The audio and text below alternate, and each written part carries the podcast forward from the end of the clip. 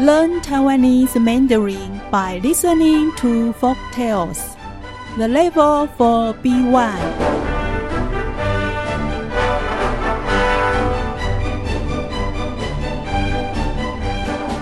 赖半街。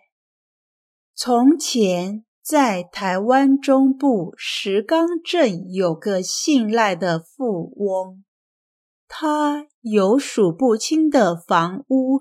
和土地，镇上一半以上的店面都是他的，所以当地人又称他为赖半街。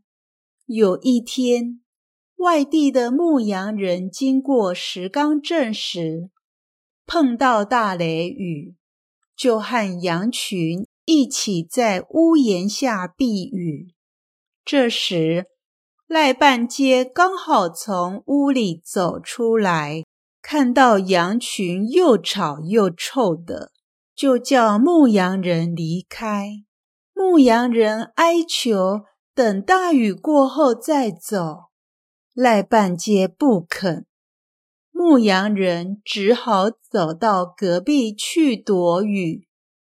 这时，又听到赖半街大叫：“不行！”不行，这一带全是我的房子。牧羊人只好冒着大雨继续往前走。三年后，有天赖半街到乡下收田租，走到半路，竟下起大雨。他看到前方有一间小茅屋。就上前敲门，开门的是一位年轻人。赖半街问：“可不可以借我住一晚？”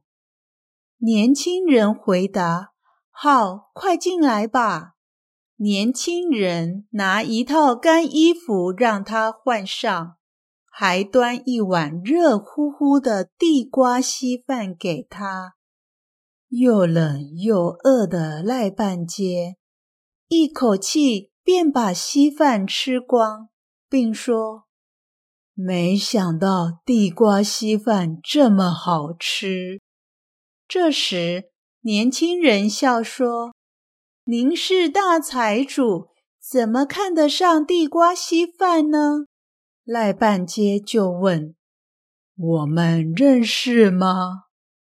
年轻人回答：“我就是三年前大雨中被你赶走的牧羊人。”赖半街感到十分惭愧，心想：对方不但不记恨，还对我如此好，心胸真是宽大。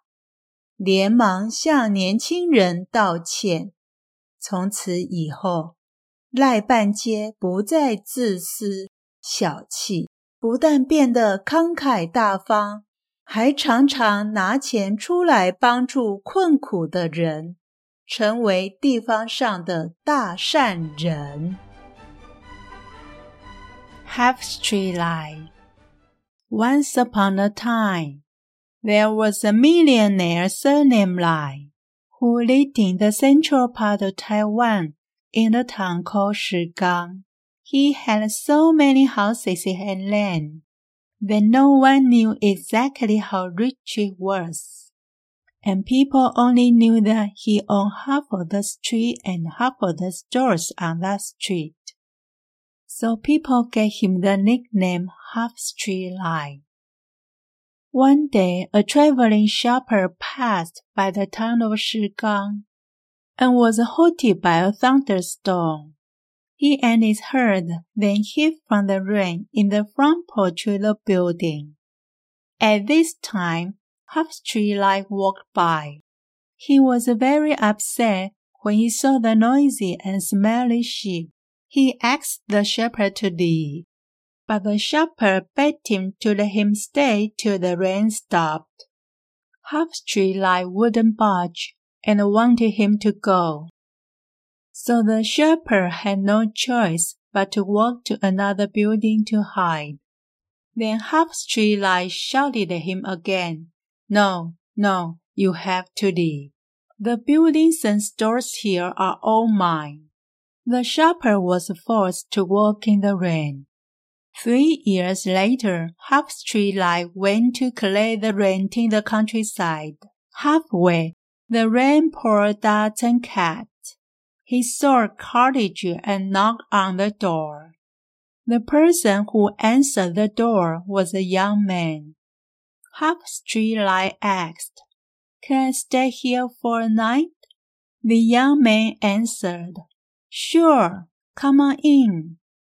And then the young man gave him some clean clothes to change into, and served him some hot sweet potato rice porridge. Half Street Lai was very hungry and very cold. He slurped all the food in a minute. After that, he said to the young man, I never knew this rice porridge could be this delicious.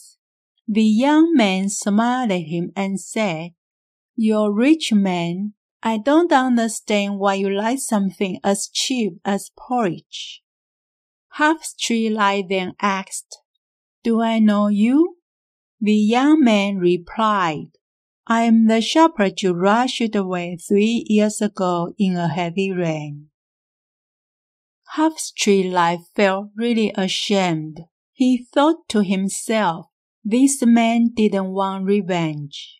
Instead, he treated me kindly. What a generous young man he is. He then apologized to the young man wholeheartedly. From that day on, Half Street Lai was a changed man. He was no longer selfish or stingy. He now is a very generous man and helps needy people by offering them financial support. He became a very famous locally as a kind-hearted person.